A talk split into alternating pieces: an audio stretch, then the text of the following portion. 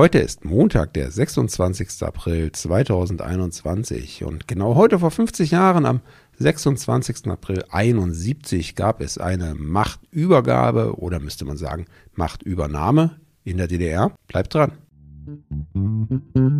Was geschah heute vor einem Jahr, vor 10, 20, 30, 40 oder 50 Jahren? Was geschah vor Jahr und Tag?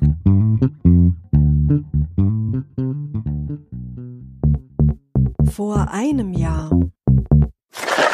Wegen der Corona-Krise durften werdende Väter zu Beginn der Pandemie in vielen Krankenhäusern nicht bei der Geburt ihres Kindes dabei sein.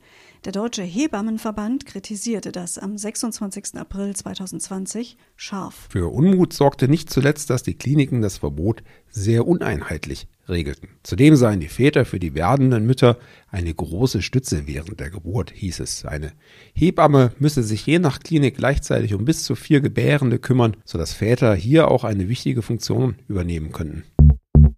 Vor zehn Jahren am 26. April 2011 wurde aus dem japanischen Fukushima gemeldet, dass sich die radioaktive Strahlung nach dem Unfall im havarierten Atomkraftwerk im März inzwischen vervierfacht hatte. Einige Wochen nach dem Vorfall hatten Bewohner und Behörden in der Region mit unmittelbaren Folgen zu kämpfen, und so sollte es auch in den folgenden Jahren weitergehen. Vor 20 Jahren in Berlin wurde an diesem 26. April 2001 der Bericht der Drogenbeauftragten der Bundesregierung veröffentlicht. Für das Jahr 2000 wies die Statistik eine um 12 Prozent auf 2030 angestiegene Zahl von Rauschgiftopfern aus. Das war die höchste Zahl in Deutschland seit 1992. Vor allem die Einnahme von Kokain und der Medikamentenmissbrauch waren damals ansteigend. Der Heroinkonsum war leicht zurückgegangen. Vor 30 Jahren. Der Landtag von Brandenburg verabschiedete am 26. April 1991 ein Schulgesetz, das unter anderem die Gesamtschule als Regelschule vorsah und die Gymnasialzeit auf 13 Jahre verlängerte. Vor 40 Jahren. Die niederländische Pop- und Jazzsängerin Caro Emerald feiert heute ihren 40. Sie ist vor allem in ihrer Heimat, aber auch in ganz Europa populär und wurde mehrfach ausgezeichnet. Vor 50 Jahren. Am 26. April 1971 geschah in der DDR Ungeheuerliches. Der zweite Mann im Land, Erich Honecker, setzte Staatschef Walter Ulbricht ab, um selbst an die Spitze von Partei und Staat zu gelangen. Dabei war Ulbricht Honeckers Mentor und Ziehvater gewesen.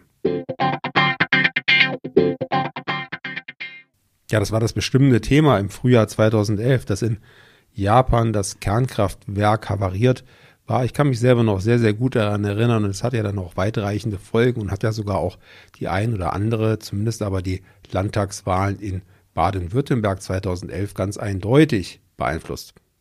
Ja, vor allem führte es doch nochmal dazu, über die Atomenergie noch kritischer nachzudenken. Und im Grunde haben wir es Fukushima zu verdanken, dass wir inzwischen aus der Atomenergie konsequent aussteigen.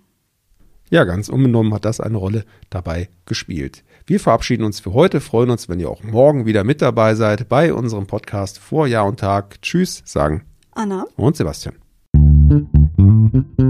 Der Podcast vor Jahr und Tag erscheint täglich neu. Produktion tonbildschau.de Dr. Anna Kugli und Sebastian Seibel GBR. Mit uns können Sie sich hören und sehen lassen.